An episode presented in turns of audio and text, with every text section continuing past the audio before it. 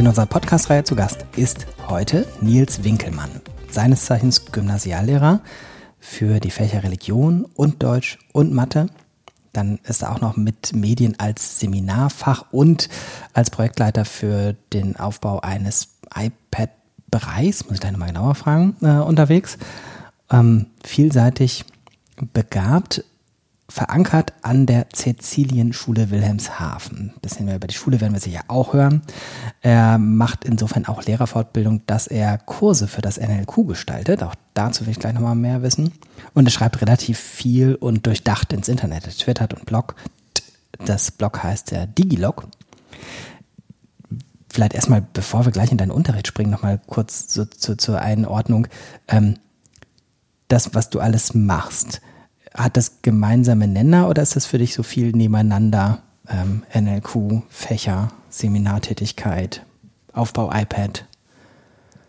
Wie, wie kommst du dahin, dass du das jetzt alles nebeneinander stehen hast? Das greift eigentlich alles ineinander. Das hat angefangen, als wir vor viereinhalb Jahren die iPad-Klassen eingeführt haben. Damals in Klasse 5 wahlweise. Und äh, darauf baut das meiste eigentlich auf. Sowohl die Seminarfächer als auch die Arbeit insgesamt. Und dann den Weg weiterzugehen ans NLQ und äh, dort Kurse anzubieten oder mitzugestalten. Ja, hat sich so ergeben. Mhm. Und ich habe gelesen, früher hast du auch schon äh, in der außerschulischen Jugendarbeit gearbeitet. Während des Studiums äh, habe ich viel in dem Bildungshaus in der Nähe von Osnabrück, äh, dem Haus Maria Frieden, gearbeitet, wo wir Klassen für eine Woche begleitet haben, äh, von der ja, berufsbildenden Schulen äh, bis äh, über die Gymnasien äh, bis in die Oberschulen hinein alle äh, Formen mal kennengelernt. Ah, alles klar.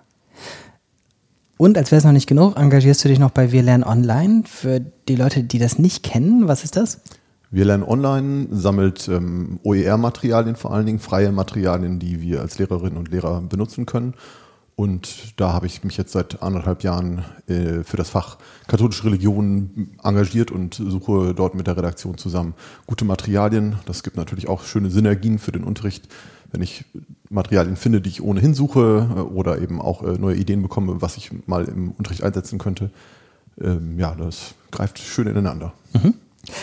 Ich will nachher gerne noch mehr wissen darüber, wie, wie das entstanden ist, sozusagen, dass du da jetzt so ähm wie soll ich sagen, gut integriert mit diesen verschiedenen Beinen aufgestellt bist.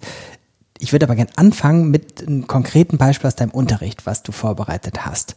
Ähm, und würde sozusagen das auch unordentlich anfangen, nämlich so mittendrin einmal reinspringen und dann nochmal von verschiedenen Seiten das beleuchten, woher es kommt und so weiter. Aber nehmen wir an, ich würde jetzt äh, tatsächlich irgendwie aus Versehen mittendrin in deinen Unterricht reinplatzen und was von deinem Beispiel sehen. Beziehungsweise du müsstest es mir beschreiben, wir sind ja im Podcast, also ich sehe es nicht, sondern stell dir vor, ich kann es nicht sehen. Ähm, was würde ich sehen, was machen die Schülerinnen da, was machst du da mitten in deinem Beispiel?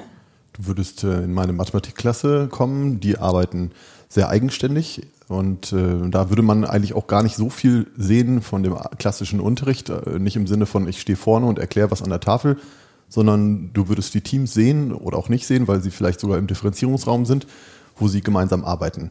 Einige stehen teilweise vorne an der Tafel, rechnen sich gegenseitig Mathematikaufgaben vor, andere sitzen auf ihren Plätzen, diskutieren, was für ein Erklärvideo sie, vielleicht machen können.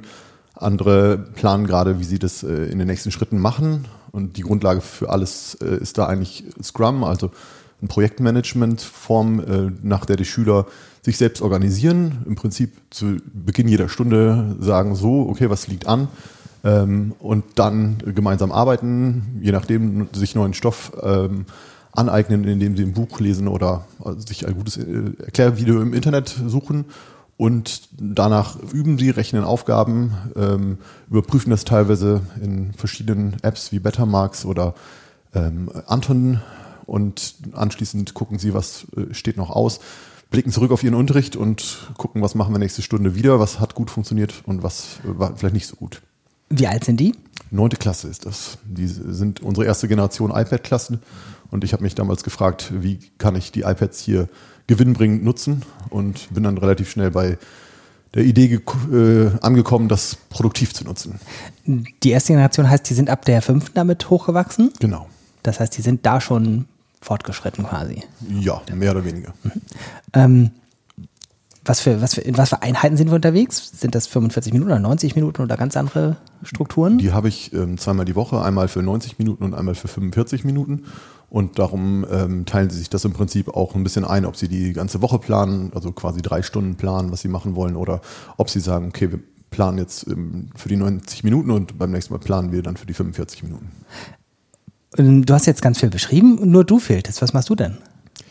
Ich habe mich anfangs sehr stark zurückgehalten. Ich wollte vor allen Dingen, dass die Schüler aktiv werden, weil ich glaube, dass aktive Schüler, die äh, selber versuchen, äh, den Stoff zu erarbeiten oder den Stoff zu verstehen, erstmal das Fundament sind, auf dem ja, Schule eigentlich nur funktionieren kann. Das heißt, dass ich vor allen Dingen versucht habe zu stärken, zu unterstützen, die Teams voranzubringen, ähm, natürlich auch erstmal an diesen Rhythmus zu gewöhnen, ähm, es war relativ früh klar, dass wir gesagt haben, in jeder Stunde soll im Prinzip ein kleines Lernprodukt irgendwie entstehen, wo sie äh, zu Papier bringen oder, naja, heute würde man ja sagen, irgendwie auf, auf den Bildschirm bringen, äh, was sie jetzt verstanden haben, wobei sie auch durchaus mit Papier arbeiten ähm, und äh, daran eben äh, zu gewöhnen. Und gleichzeitig bin ich natürlich da für Fragen, vor allen Dingen für die schwächeren Schülerinnen und Schüler, ähm, kann die Teams stärker unterstützen, bei denen das nicht so optimal läuft, während andere Teams da weitgehend durchmarschieren durch den Stoff. Mm, eine Klasse ist sowas, wie ich meinem Vorurteil habe, da sind, weiß ich nicht, 25 Leute? Ja, knapp bei mir. Mhm. Okay, dann machen wir es jetzt noch ein bisschen systematischer. Du hast gesagt, schon ganz selbstverständlich, es geht um Scrum. Scrum ist jetzt nach meinem Vorurteil ein Begriff, den nicht jede Lehrerin und jeder Lehrer kennt. Nehmen wir auch mal an, ich kenne ihn nicht so gut. Was heißt das? Scrum ist ja eine Projektmanagement Technik, Methode, Philosophie, je nachdem, wie man das äh, ja, erklären möchte. Die Grundidee ist eben, dass ein kleines Team, bei mir sind das meistens drei, vier, fünf Schüler, am liebsten vier, die sich eben ein, quasi ein Projekt, äh, einem Projekt stellen, hm, ursprünglich eigentlich in der Softwareentwicklung. Bei mir ist es halt jetzt das Mathematikthema, jetzt gerade quadratische Ergänzungen, äh, quadratische Gleichungen, ähm, die die eingeführt haben. Und ähm, ähnlich wie ein Projektteam im Prinzip eigenständig überlegt, wie gehen wir da am besten ran, was ergibt Sinn, wie gehen wir vor, ähm, überlegt meine Klasse eben auch, wie gehen wir das ganze Thema an. Im Grunde steht ja alles, äh, was Sie wissen müssen, im Buch, beziehungsweise auch im Internet. Ähm, es gibt tausend gute Erklärvideos, in denen das alles drin ist. Äh, das Entscheidende ist nur, dass Sie sich selbst auf den Weg machen und versuchen, das zu verstehen. Und da ist eben diese Scrum-Organisationsform der schöne Rahmen, der Ihnen eben vorgibt, äh, zu sagen, macht euch einen Plan, ähm, guckt, wie weit ihr kommt und dann reflektiert ihr anschließend.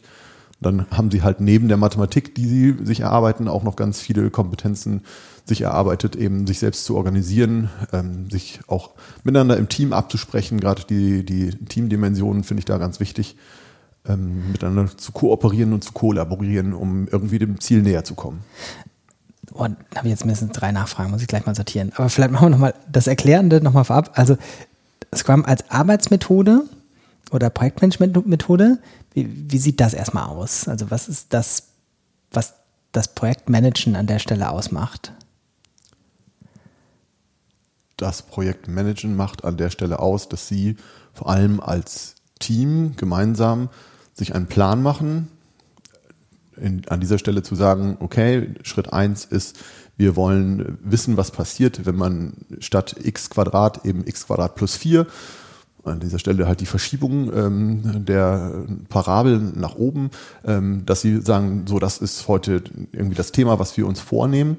Ähm, und dieses Thema teilen sie dann auf, schaffen wir das heute vielleicht in einer Doppelstunde oder wie gehen wir das an, wie versuchen wir das auch anzugehen? Denn ein Teil der Erfahrungen, die Scrum-Teams ja auch brauchen, ist, wie schnell können wir tatsächlich vorangehen, wie langsam sollten wir das lieber angehen, damit das Thema dann auch anschließend verstanden ist.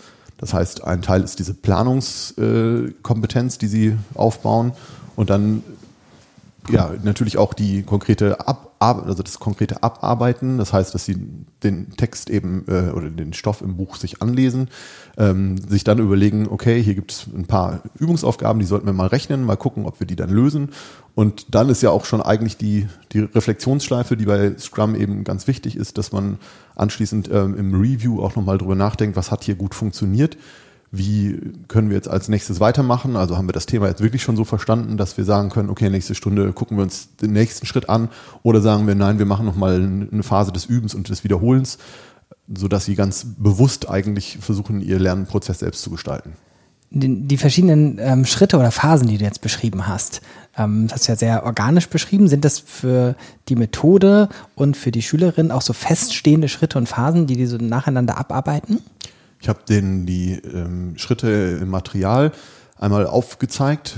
Das Material habe ich auch einmal in meinem Blog verlinkt, mhm. ähm, dass es eben genau darum geht. Ich glaube, dass so diese klassischen Lernphasen im Unterricht oft ein bisschen böse gesprochen Herrschaftswissen sind, ist, was wir Lehrende haben, aber was Schüler irgendwie noch viel zu wenig haben. Also dieses Nachdenken über äh, das Lernen, Meta-Lernen ähm, fehlt vielen Schülern. Und darum versuche ich das eben mit der Methode Scrum aufzubrechen, dass ich sage, naja, man muss halt wirklich schauen, ich lerne etwas Neues, ich muss dann versuchen, es zu verarbeiten, muss dann versuchen, ähm, das so weit zu durchdringen, dass ich das auch anwenden kann. Also in diesem Mathematik natürlich ein äh, schönes Beispiel einfach, dass ich dann am Ende die Aufgabe rechne und auch zum richtigen Ergebnis komme. Und das ist eben dann auch ganz wichtig, äh, so auch in diesem Vergleich zwischen Scrum und der Schule, während ähm, ein äh, Software-Team am Ende eben testet, ob die Software das leistet, was sie leisten können soll, einen bestimmten Test eben bestehen muss, ähm, sollen die Schüler halt auch bei mir lernen, ähm, im Prinzip sich selbst zu testen und zu fragen, okay, was will ich denn am Ende dieser Stunde irgendwie vielleicht auch hinbekommen können? Äh, welche Aufgabe will ich vielleicht lösen können? Das ist zwar sehr aufgabenbasiert ähm, jetzt, aber ich glaube, äh, dass das im Mathematikunterricht heute dann doch auch einfach wichtig ist. Ähm, denn da zielt im Moment noch immer das Abitur drauf ab und, und vieles andere auch. Das heißt, dieser ähm, des, der Scrum-Prozess führt die sozusagen durch ihren Lernprozess. Ähm, ich muss mir jetzt mal aufschreiben, nachher muss ich nochmal von dir wissen, wie du denn auf die Idee überhaupt gekommen bist, sozusagen eine, eine, eine Methode aus der Arbeitswelt als Lernmethode umzuwandeln. Ähm, davor muss ich aber noch einen anderen Punkt aufgreifen, weil es einfach bei dir jetzt schon so wie selbstverständlich alles rauskam, was die da alles lernen, nämlich Mathe Mhm. Also eine Sache, die nicht unwesentlich ist. Ja. Selbstorganisation, Teamorganisation hast du gesagt. Du hast gesagt, du müssen natürlich erstmal mit der Methode vertraut werden, mit den Arbeitsschritten und so weiter. Ja. Ähm, sie sollen ihren Prozess reflektieren, sie lernen was über ihr Lernen und so weiter. Ja. Ähm, es gibt ja nun diese die, äh, ähm, Cognitive Load Theorie, dass man nur sehr begrenzt viel gleichzeitig machen und lernen kann im Kopf. So. Ja. Ähm, wie geht das, dass die sozusagen da nicht vollkommen überfordert sagen, das waren jetzt ja acht Ebenen in einem und ich habe nichts davon richtig gelernt oder ähnliche Überforderungen? Ich glaube, dass man äh, Scrum nicht auf einmal reinschmeißen kann und dann können das alle, sondern dass man das tatsächlich iterativ eigentlich einführen muss. Die Idee von Scrum ist ja eigentlich, dass ich ähm, eine Software entwerfe und im ersten Schritt ein kleines Stück Software schreibe im sogenannten ersten Sprint, also in der ersten Arbeitsphase. Und so ähnlich muss man das auch machen. Also Scrum baut dann ja Stück für Stück auf der vorhandenen Software auf und will dann die äh, jedes Mal eigentlich erweitern. Und so ähnlich soll das sowohl mit dem Mathematikwissen meiner Schüler passieren, die eben von Woche zu Woche quasi etwas dazulernen und äh, in der nächsten Stunde eben ein kleines Stückchen mehr von diesem Thema verstanden haben als äh, in der Woche davor oder in der Stunde davor. Und genauso versuche ich im Prinzip mit den Schülern diese Scrum-Methodik zu entwickeln. Ich habe mir da im, im Blog Gedanken gemacht, das können wir vielleicht verlinken, wie würde ich da rangehen. Und der erste Schritt muss immer sein, in meinen Augen, dass man einmal in diese Routine von ich plane etwas, ich tue etwas, ich reflektiere das. Das ist so für mich die Grundschleife und die Grundidee von Scrum eigentlich, ähm, so dass äh, es da zwei schöne Spiele gibt, äh, die man äh, machen kann. Entweder das Papierfliegerspiel, wo es darum geht, ähm, gemeinsam einen Papierflieger zu basteln und ihn dann möglichst, also möglichst viele zu basteln, aber jeder darf nur einen eine Faltung machen, so dass man eben als Team darauf angewiesen ist, sich gut abzusprechen, wie dieser Produktionsprozess äh, läuft. Und danach reflektiert man das gemeinsam und dann versucht man diesen Prozess quasi zu optimieren. Oder eben auch mit dem Ballpoint-Game, ähm, was ich da kennengelernt habe oder was mir eine Kollegin empfohlen hat, äh, wo es ähm, darum geht, eben mit, mit Bällen bestimmte Punkte zu erreichen. auch hier eine kooperative Aufgabe, eine kollaborative Aufgabe, wie ich sie früher auch in der Jugendarbeit angewendet habe, wo es darum geht, eben genau das zu machen. Ich plane, ich äh, tue, also führe durch und ich reflektiere. Und wenn sie da drin sind, das klappt tatsächlich relativ schnell, das habe ich im Prinzip so mit einer sechsten und mit einer achten Klasse damals ähm, auch eingeführt, ähm, sind sie in, in einem Rhythmus, wo sie halt äh, laufend über ihr Lernen nachdenken. Und darauf kann ich dann letzten Endes aufbauen. Und dann die nächsten Schritte im Prinzip einführen, zu sagen, okay, äh, achtet jetzt darauf, dass ihr heute versucht, etwas aus dem Gelernten heraus zu produzieren und dass ihr am Ende nochmal aufschreibt, was hat gut funktioniert und was hat nicht gut funktioniert. Ich würde allerdings auch überlegen, wenn ich das das erste Mal mache, entweder eine Einheit rauszusuchen, die nicht auf eine Klassenarbeit hinausläuft, denn das ist äh, dann doch schon sehr intensiv, ähm, sondern zu überlegen, entweder eine alternative Form der Leistungsüberprüfung zu wählen, wie das manchmal geht, oder vielleicht auch ein Thema zu nehmen, ähm, zu dem man keine Arbeit schreibt, weil einfach fünf, sechs, sieben Themen in dem Halbjahr dran anstehen. Und dann kann, hat man das Ganze auch ein bisschen entlastet und kann die Gruppe etwas schneller da einführen. Jetzt hast du gesagt, es geht relativ schnell. Was heißt das? Ist das ähm, sozusagen das, das Hochfahren? Äh, dauert das Stunden, Wochen, Monate? Das äh, Hochfahren von dem Prinzip kann man in einer Doppelstunde ganz locker machen. Und ähm, in den nächsten Stunden muss man die Schüler natürlich immer wieder daran erinnern, so bitte denkt dran, jetzt am Ende auch noch euren kleinen Review zu machen. Ähm, man kann natürlich auch schauen, das habe ich mit den Klassen auch schon gemacht, ähm, dass man die mit einer Fishbowl-Reflexion ähm, arbeiten lässt. Also eine kleine Gruppe, wo man weiß, das sind etwas stärkere und vielleicht auch reflektiertere Schüler, äh, die einmal in der Mitte reflektieren lassen und alle anderen Teams außen drumherum einmal zuhören zu lassen, dann vielleicht noch die übrigen Teams das beschreiben lassen, was hat da gut funktioniert, ähm, gibt es noch Hinweise und das Ganze nochmal quasi erklären, sodass man eben auch die Teams tatsächlich anleitet zu reflektieren. Denn das ist etwas, was wir heute in der Schule viel, viel zu selten machen, wozu wir einfach viel zu selten kommen.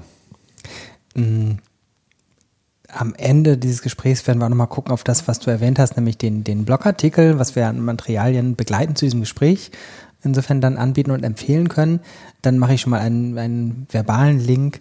Ähm, du hast eben schon gesagt, alternative Prüfungsformate. Da gibt es ja vom NLQ auch ein Informationsangebot, was wir nochmal ergänzend verlinken können äh, für Lehrerinnen und ähm, ich wollte gerade sagen in Niedersachsen, aber das ist ja im Internet. Das kann ja sogar Leute außerhalb von Niedersachsen ja, sehen. Genau.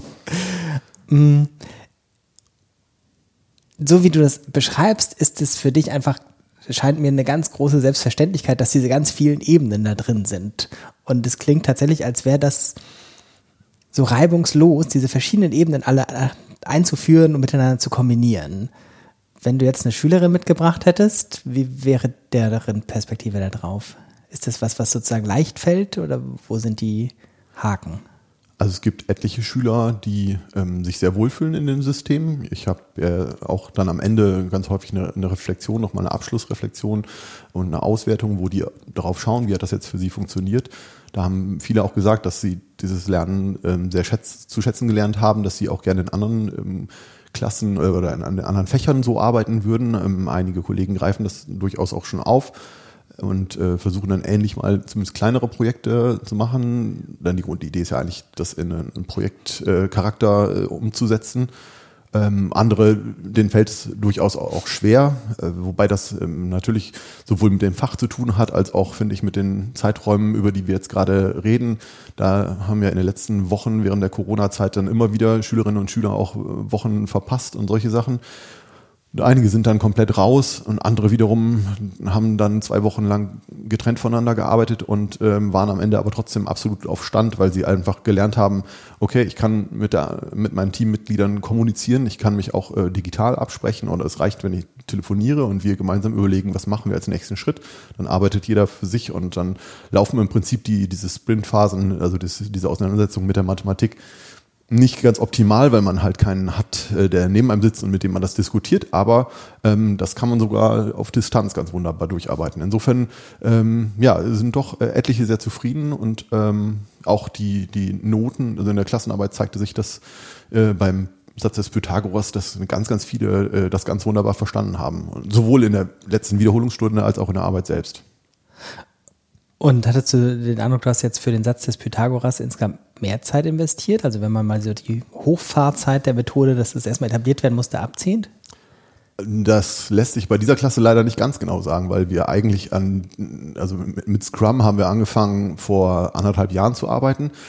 Das war natürlich auf Distanz dann auch nicht immer möglich. Ähm, ganz konsequent so mit dieser Methode arbeite ich eigentlich seit den Sommerferien und ähm, da würde ich jetzt nicht sagen, dass wir äh, im Vergleich zu den anderen Klassen ähm, länger gebraucht haben, sondern im Gegenteil haben wir festgestellt vor Weihnachten, dass wir eigentlich genau gerade alle am gleichen Thema arbeiten. würde das nicht heißen, dass das voll das Zaubermittel ist, weil die sozusagen mindestens mal gleich gut Mathe lernen können und die ganzen anderen Ebenen, die du auch genannt hast? Ich würde es nicht als Zaubermittel bezeichnen. Ich glaube aber, dass diese Art und Weise zu lernen ähm, ganz viel Kräfte freisetzt bei den Schülerinnen und Schülern. Weil ganz viele eben dadurch, dass sie eigenständig arbeiten, dass sie ähm, sich die Zeit selbst einteilen können, aber auch äh, sehr viel selbst bestimmen können, Dadurch wird ähm, sowohl ganz viel Motivation frei, weil die Schüler das einfach sehr schätzen, bei mir dann auch rausgehen zu dürfen und zu sagen, so, wir wollen jetzt im Raum nebenan, wir haben einige Differenzierungsräume glücklicherweise im neuen Gebäude, die sind äh, bislang noch äh, nicht so häufig genutzt, dass ich sie ganz oft ich, äh, tatsächlich auch für meine Schülerinnen und Schüler freigeben kann. Und andersrum ähm, glaube ich aber, dass im, im, klassischen Unterricht, im traditionellen Unterricht auch ja immer wieder Zeit mit zum Beispiel Warten ähm, und solchen Dingen ähm, verbracht wird. Ein Kollege aus Graz sagte mal, es gibt Studien, die schätzen, dass das bis zu 50 Prozent sind. Mhm. Ich halte das für hoch, aber ich kann das auch nicht einschätzen. Und in meinem Unterricht äh, ist dann tatsächlich so, dass ich sage, so, los geht's Jetzt ähm, könnt ihr anfangen, miteinander zu, zu arbeiten und zu diskutieren und dann wird im Prinzip auch die meiste Zeit sehr effektiv genutzt. Klar reden die auch nebenbei. Ähm, das war so eine der, der Wurzeln. Du hast ja vorhin gefragt, wo kommt das her? Äh, Tom Mittelbach im, im Podcast sagte irgendwann mal, ich führe nicht nur eine Definition of Done ein, also dass die Schüler vorher sagen müssen, was wollen wir heute schaffen, sondern auch die Definition of Fun. Also wie sorgen wir dafür, dass wir heute Spaß haben? Und während das anfangs immer noch so, so ein kleines Belohnungsprinzip ist, oh, okay, am Ende machen wir ein kleines Kahoot oder erstellen irgendetwas, wo wir so gemeinsam Spaß haben, ist es mittlerweile so eine ganz intuitive Balance, die die da herstellen. Ähm, und dadurch ja, investieren sie teilweise auch viel Zeit und Energie. Und ich hatte dann auch schon äh, Gespräche, wo ähm, ich mit Eltern darüber gesprochen habe, dass die Kinder sich selber Hausaufgaben geben. Ähm, ja, das, das ist ja auch schwierig letzten Endes, weil sie dann nicht wissen, was sie sich an Hausaufgaben geben sollen. Aber letzten Endes führte das eben dazu, dass sie genau darüber nachgedacht haben. Moment, wir wollen jetzt nächstes Mal weitermachen. Vielleicht muss ich jetzt noch irgendetwas machen. Ich halte das manchmal für die bessere Idee, als zu sagen, gut Kind, du musst halt noch irgendwie dreimal die Woche zur Mathe-Nachhilfe gehen. Wenn sie dann eigenständig sagen, ich möchte das Thema verstehen und ich arbeite das für mich auf, ist das der bessere Weg, als äh, zu sagen, so, du musst jetzt das, du musst jetzt das, du musst jetzt das machen. Denn das führt meistens ja nur in dieser Kasse. Hm, gibt es von, von Schülerinnen oder vielleicht auch von der Elternseite äh, so, so einen Impuls mit, wann machen sie denn mal wieder richtigen Unterricht? Den gab es durchaus. Ähm, das gerade in der Anfangsphase, und das muss ich auch dazu sagen, auf, auf Distanz, ähm, wo die Schülerinnen und Schüler die ganze Zeit zu Hause waren. Da haben, kamen durchaus solche Rückmeldungen. Ähm, ich habe dann teilweise versucht, die Lücke zu schließen, indem ich gesagt habe, ich nehme quasi eigene Erklärvideos auf, die vor allen Dingen den Schülerinnen und Schülern entgegenkamen, die sich damit schwer getan haben am Anfang.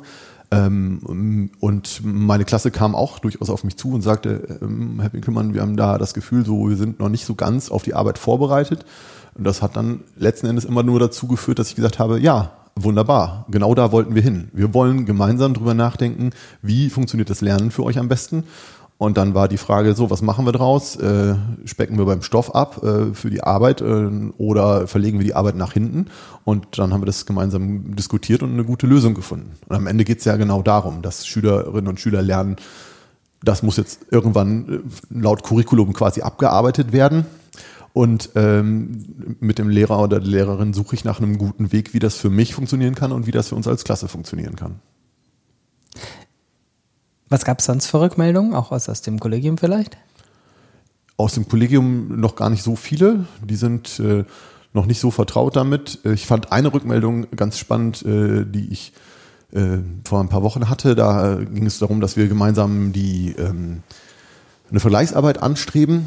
Und ähm, meine Schüler kennen das jetzt auch, die wissen, welche Beispielaufgaben sie lernen und üben sollen und erstellen eigene äh, Erklärvideos, ähm, in denen sie die Aufgaben erklären. Und ich gucke da nochmal drüber und gebe denen nochmal Hinweise, damit da jetzt nichts falsch erklärt wird. Und dann kam die Frage aus äh, der Schülerschaft, können wir denn auch mal die Erklärvideos der anderen Klassen sehen? Und dann konnte ich nur sagen, nein, das könnt ihr leider nicht. Die anderen Klassen drehen ja keine Erklärvideos zu den Aufgaben, und ähm, ja, das, also für die ist das mittlerweile so selbstverständlich geworden, dass sie sagen so, naja, die äh, Schülerinnen und Schüler, die etwas schneller sind, die die Themen schneller verstanden haben, die setzen sich am Ende hin, machen ein Erklärvideo, teilen das mit den anderen ähm, und ja, leben damit eine, eine ganz andere Kultur, als wir sie ja sonst im, im klassischen Unterricht kennen, wo man vielleicht eher überlegt, lasse ich meinen Nachbarn abschreiben oder lasse ich ihn nicht abschreiben. Das finde ich ähm, auch auf der, auf der Ebene der Werte, die wir da vermitteln, total positiv. Lass uns mal auf eine, eine zweite Ebene gehen, ähm, so, so eine Einordnung. Also fangen wir da tatsächlich jetzt mal am Anfang an. Wie kamst du dazu? Was war dein, deine Intention, deine Anregung, dein Einstieg in das Neudenken von Unterricht?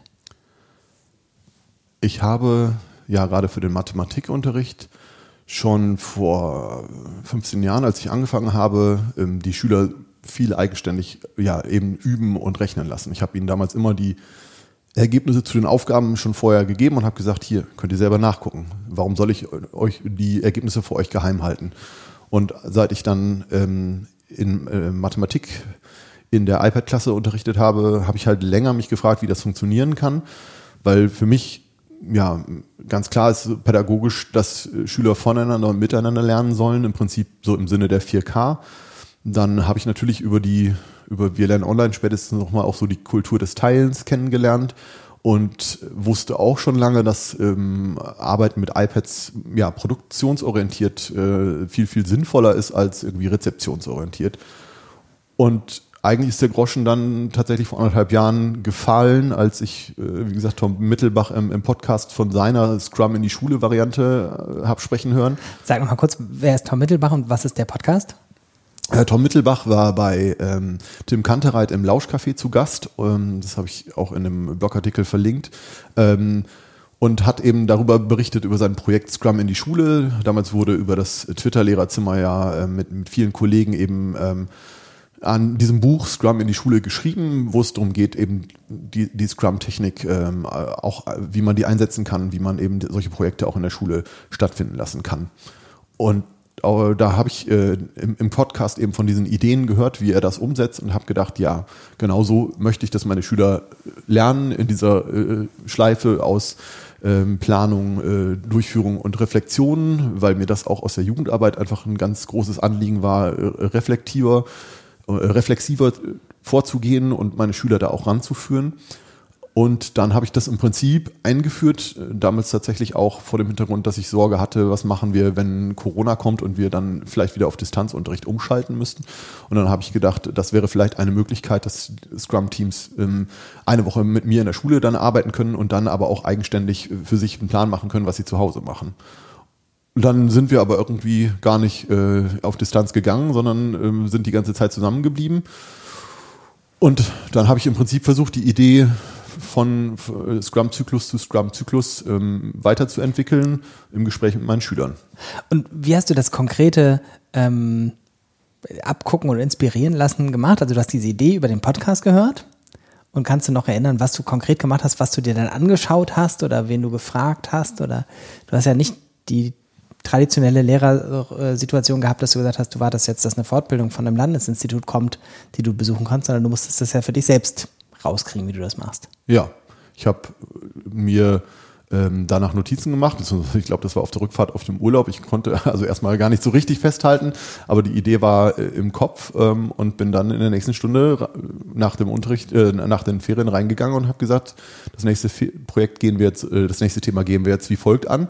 Ihr arbeitet in kleinen Teams. Die mussten wir damals nach Sitzreihen zusammenstellen, weil äh, natürlich keine, äh, also die Abstandswahrung sonst nicht möglich war zu den anderen Sitzplätzen. Das heißt, äh, da waren die Teams dann von ganz automat, von ganz alleine gesetzt. Ähm, und dann habe ich erklärt, ähm, hier, los geht's, das und das Thema steht jetzt an, guckt euch das bitte im Buch an. Ähm, und dann kann ich euch noch die und die Aufgaben dazu empfehlen ja, und am Ende guckt ihr bitte, wie hat's funktioniert äh, und schreibt das bitte in ein Logbuch. Das hatte ich damals noch in iSurf angelegt und habe gesagt, äh, hier ein einfaches Etherpad, ähm, da schreibt ihr bitte am Ende immer rein, wie es funktioniert hat. Mhm.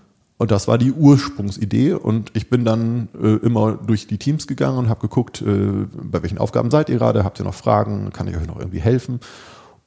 Und da einfach zu sagen, los geht's, ihr Lieben. Das heißt aber für dich sozusagen als, als ähm, in Anführungszeichen äh, Fortbildung war dieser Podcast ganz ausschlaggebend. Und danach hast du relativ schnell gesagt, jetzt versuchst du es mal. Ja, wenn ich die Idee ja. habe und ob ich das in einem Buch lese oder in einem Podcast höre oder in einem YouTube-Video, sehe, das ist ja das, was ich meinen Schülern auch versuche zu erklären, wie das Wissen jetzt zu mir kommt oder die Idee zu mir kommt, das ist letzten Endes unerheblich. Wichtig ist einfach nur, dass man dann versucht, vielleicht nicht nur just do it, äh, einfach das zu machen, sondern auch reflektiert darüber nachzudenken, aber im, im Prinzip diese Idee dann so einzufangen. Mm. Achso, ich wollte noch wissen, was äh, konkret die Definition of Fun ist oder wie du damit umgehst, was du noch für Beispiele hast. Du hast äh, Kahoot gesagt? Das haben tatsächlich die Schüler da gefragt, was kann denn das sein? Und dann war die Frage, ja, wir haben ja auch Spiele auf unserem iPad, dürfen wir dann auch am Ende spielen? Dann habe ich gesagt, ja, dann könnt ihr auch am Ende fünf Minuten spielen. Habe ich ja vor 14 Jahren dann auch gemacht, wenn wir jetzt ein paar Stunden gut hintereinander, dann habe ich mal mit denen ein schönes Spiel gespielt. Das ist ja auch auf der, auf der ähm, zwischenmenschlichen Ebene wichtig, gemeinsam mhm. zu spielen. Und dann habe ich gesagt, sucht euch etwas, wo ihr sagt, so das ist eine angemessene Belohnung letzten Endes ja als Teil von Motivationspsychologie, ähm, sich selber was zurechtzulegen, was ich mir jetzt gönne, wenn ich am Ende irgendwas etwas erreicht habe. Und ähm, ich habe denen auch keine selber keine Beispiele genannt, äh, sondern versuche im Prinzip die Philosophie äh, nahezulegen, dass sie etwas ja, suchen sollen, was sie was ihnen gut tut. Ja. Und es ist vermutlich höchst individuell. Ja, tatsächlich sehr. Das ist dann auch nicht mehr die Teamstruktur. Das kann auf der Teamebene sein, das kann auch auf der, ja, äh, auf der individuellen Ebene sein, äh, wobei wir das auch mittlerweile gar nicht mehr so thematisieren. Also diese Definition of Fun ist, glaube ich, bei denen ziemlich so in Fleisch und Blut übergegangen. Hm, wir haben jetzt die ganze Zeit geredet und kaum einmal irgendwie was Großes von digitalen Medien oder sonst was erzählt. Die iPads sind bei dir relativ selbstverständlich ähm, im Einsatz. Jetzt würde ich gerne noch mit dir versuchen, die Perspektive zu wechseln und zu sagen, jetzt äh, stellen wir uns eine Lehrkraft vor, die die iPads eben nicht schon fünf Jahre im Einsatz hat und ihre Schülerinnen auch nicht. Ähm, was ist das, was neu daran ist, was du sagen würdest, naja, das macht das Besondere aus, dass es äh, mit den iPads Fragezeichen nur mit den iPads geht oder besser mit den iPads geht als in einem prädigitalen Unterrichtssetting? Das sehe ich auf mehreren Ebenen. Das eine ist, dass ich ähm, die Übungen, ähm, dadurch, dass ich sie digital habe, zum Beispiel Bettermarks oder Anton, was ich gesagt hatte, oder Realmath äh, nutzen meine Schüler teilweise auch, äh, dass sie dort eben automatisiert sich selbst testen können. Das finde ich einen ganz wichtigen Schritt würde sich mit einem Mathematikbuch auch umsetzen lassen. Ich müsste halt äh, relativ viele Aufgaben vorher durchrechnen. Das habe ich früher auch schon mal gemacht. So können die Schüler aber selbstbestimmter sagen, so das interessiert mich letzten mhm. Endes. Und, und da die Übung probiere ich jetzt mal, ähm, so dass ich eben diese, diese Dimension erhöhe. Hm, ich öffne natürlich auch den, den Raum und sage, ähm, eine gute Erklärung kann nicht nur ich als Lehrer bieten, ähm, sondern ja, ich kann mir auch von jedem anderen Lehrer, der ein Video erklärt, also aufgenommen hat, äh, das, das Thema erklären lassen. Mhm. Das halte ich für ganz wichtig. Ich erinnere mich an meine eigenen Mathelehrer, die ganz häufig ähm, das von zwei, drei, vier guten Schülern haben erklären lassen, weil ich glaube, dass jeder einen anderen Zugang zur Mathematik hat und ähm, nicht jeder das so gut versteht, wie ich das erkläre, sondern dass ich da quasi den, den Raum öffnen kann. Und das geht eben dann auch nur, wenn jeder auch wirklich sich seinen eigenen Lehrer, in Anführungsstrichen, seine eigene Lehrerin sucht. Wie stark ist das so? Also wenn du jetzt den über die Schulter gucken könntest, ähm, ist es so, dass die sich, weiß ich nicht, 80 Prozent dann irgendwie sozusagen sagen, ja, okay, das hier ist das Video, was uns allen hilft, oder ist es tatsächlich sehr individuell, was sie dann für sich finden? Es gibt schon äh, natürlich die gängigen äh, Lehrerinnen und Lehrer YouTube-Kanäle in der Mathematik, die sie dann auch häufig selber finden. Äh, aber eine der Aufgaben ist ja auch, ähm, poste ein Video, in dem das gut erklärt ist und erkläre den anderen, warum du, sie genau das Video sehen sollten. Und da merkt man schon, dass sie sich äh, immer wieder Gedanken machen und äh, nicht alle einer Meinung sind, dass genau dieses Video äh, dafür hilfreich ist. Mhm. Oft finden Sie ja auch nochmal ähm, Videos, in denen ja, Themen wiederholt werden, ähm, Vorwissen irgendwie reaktiviert werden muss. Und spätestens da wird es auch dann sehr individuell, dass irgendjemand sagt, so das, oh ja, das hatte ich ganz vergessen. Keine Ahnung, jetzt äh, bei den, den, Vorzeichen Minus mal Minus ist Plus, ah ja, richtig. Äh, sonst verstehe ich den Schritt hier nicht in, in der Umformung der Gleichung beispielsweise. Mhm. Insofern ist es auf der Ebene schon ganz äh, wichtig. Und ähm, die nächste Ebene ist natürlich, dass sie ja produzieren können, also beispielsweise ein, ein kleines Erklärvideo zu machen oder auch nur ein Storyboard für, eine, für ein ähm, Erklärvideo zu entwickeln und zu sagen, so an der Stelle würde ich das Bild zeigen und äh, dazu würde ich jetzt den und den äh, Text einsprechen. Ähm, das geht nicht so einfach, äh, wenn ich das auf, mit Papier und Bleistift mache. Storyboard ist so eine Vorarbeit zum Video. Genau, im Prinzip ein kleines äh, Drehbuch, äh, wo man aber nicht nur ja, den Text eben einspricht, sondern auch die Bilder ganz genau sieht. Und wenn man im Prinzip sagt, so, ähm, das ist der erste Schritt der Gleichungen und dazu, das, das und das würde ich dazu erklären, dann ist das eben auch ganz schnell ähm, ja, zu Papier gebracht, äh, visualisiert und, und auch ganz schnell eingesprochen. Und alle anderen Schüler können sich das dann schnell anhören und sagen, ah, okay, das ist das Wichtige, was hinter diesem Rechnungsschritt, äh, Rechenschritt liegt. Und jetzt verstehe ich, wie das ganz genau gemeint ist. Und mit solchen äh, Lernprodukten können Sie einfach ähm, ihr eigenes Verstehen, ihr eigenes Mathematikverständnis äh, viel klarer ausdrücken. Und die letzte Dimension, sie können es teilen. Also während man früher vielleicht gesagt hat, so ich, ich frage bei einem ab, wie denn diese, diese Rechnung funktioniert, dann braucht die vielleicht für den zweiten eine neue Erklärung. Und jetzt können sie das teilen. Jeder andere kann das äh, dann versuchen nachzuvollziehen ähm, und kann dann auch auf, für sich sozusagen seinen seinen persönlichen Mathe-Feed zusammenstellen und sagen, ich äh, gucke mir jetzt die Beispielaufgabe von dem und dem an und ich glaube, danach habe ich es auch verstanden. Du hast es mir schon dreimal erklärt und trotzdem hakt es in meinem Kopf noch einfach, wie viel da los ist. Also was du alles beschreibst, dann die verschiedenen äh, Ebenen, die verschiedenen Schritte, die verschiedenen Beispiele, die du jeweils sagst, etc. Ähm, tatsächlich irgendwie strapaziert ist meine Fantasie ganz schön stark zu sagen, was, wie, wie kann das alles in diesen 45 plus 90 Minuten passieren? Ähm, das geht vermutlich nur so, wie du vorhin auch deine Person erklärt hast, dass das alles gut ineinander greift. Das wäre jetzt meine Arbeitshypothese, ähm, dass die nicht sagen, oh Gott, was müssen wir heute alles noch machen, jetzt noch reflektieren, jetzt noch Fun haben und sonst was. Ähm, oder hast du andere Erklärungen? Warum, also für mich von außen sieht das tatsächlich immer noch nach diesem pädagogischen Zaubertrick aus, dass da irgendwie so viel, ja nicht gleichzeitig, aber zumindest miteinander verwoben in, in, in 45 oder 90 Minuten passen kann. Das ist tatsächlich äh, auf der Ebene sehr komplex, äh, wenn man das alles zusammennimmt. Die Schüler haben äh, eine relativ kurze Liste von Sachen, die sie machen sollen. Ähm, Schritt eins ist dann immer, ähm, guckt, was die anderen zuletzt produziert haben, ähm, würde ich die Videos möglichst durch kommentieren oder liken, also dass man dann, dass die anderen auch ein gutes Feedback bekommen, im Idealfall noch kommentiert. Klappt noch nicht immer, das möchte ich gerne noch weiterentwickeln, ähm, aber äh, dann sollen sie sich einen Plan machen, was sie heute machen wollen, ähm, etwas lernen sozusagen und am Ende aus dem Gelernten wieder etwas machen und gucken, wie es funktioniert hat. Und wenn man eigentlich in dieser Routine drin ist, äh, ist es dann auch wiederum selbstverständlich.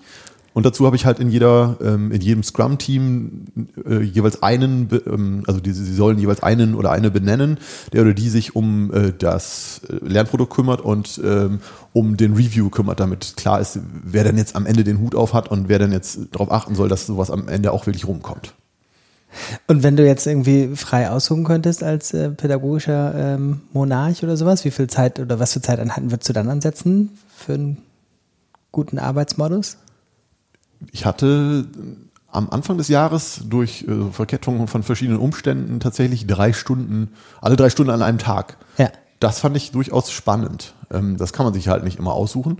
Ähm, aber äh, da hatten die Schüler tatsächlich so ähm, zusammengerechnet 135 Minuten, da haben sie dann auch gut mitarbeiten können. Ich äh, hadere noch ein bisschen mit diesen drei Stunden, die wir in der Woche haben. Am liebsten wären mir wirklich Doppelstunden, da wäre das ein bisschen entspannter.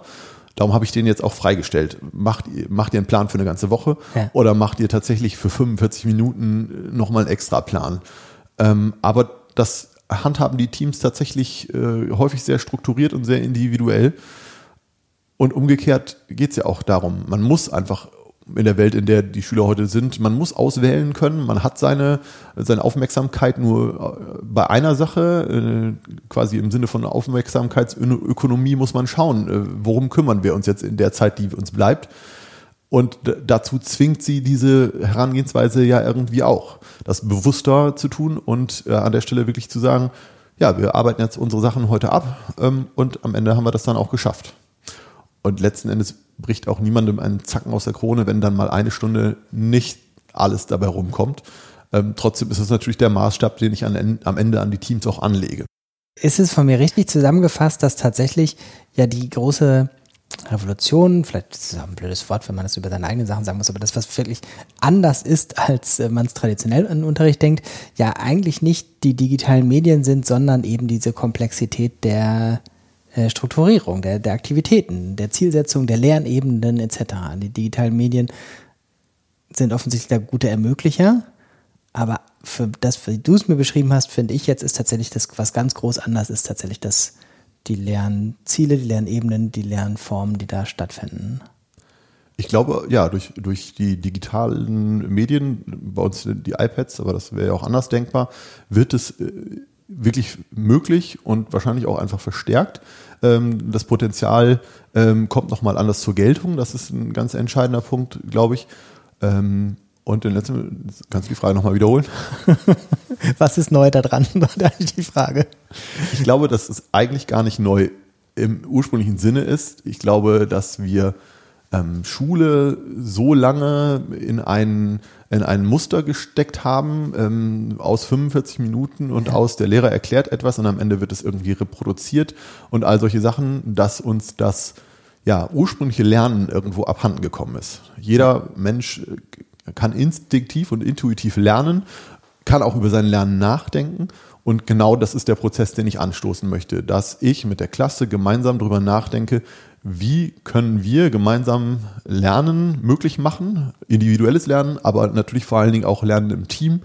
Denn ich glaube, da potenzieren, potenzieren sich eben tatsächlich die Kräfte und wenn jeder eigene äh, einzelne Lerner, jede ein, einzelne Lernerin für sich aktiv wird und dann mit den anderen versucht in Interaktion zu treten und das will ich einfach nur organisieren, dann kommt am, kann am Ende äh, ganz, ganz Großes dabei rauskommen es gibt ja diese Gegenüberstellung vom äh, Erziehungswissenschaftler Michael Schratz vom lernseitigen und vom lehrseitigen Denken oder Lernseits und Lehrseits.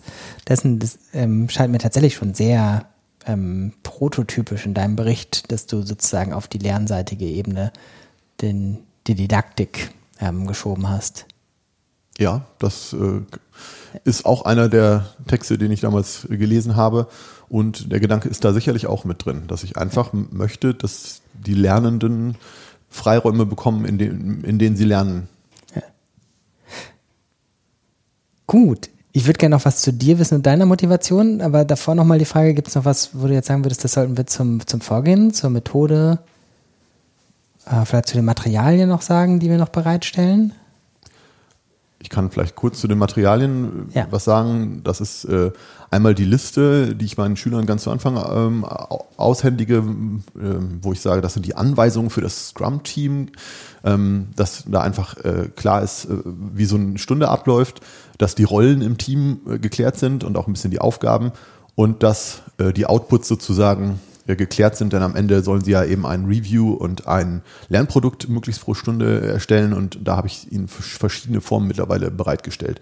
Könnte man am Anfang auch drüber nachdenken, ähm, habe ich auch im Blog geschrieben, ob man erstmal nur ein Produkt äh, definiert, ein, ein einfaches und schnell zu erstellendes. Ähm, und auch bei den Reviews sind wir mittlerweile bei kreativen Formen wie den Memes angekommen, die die sehr gerne nutzen.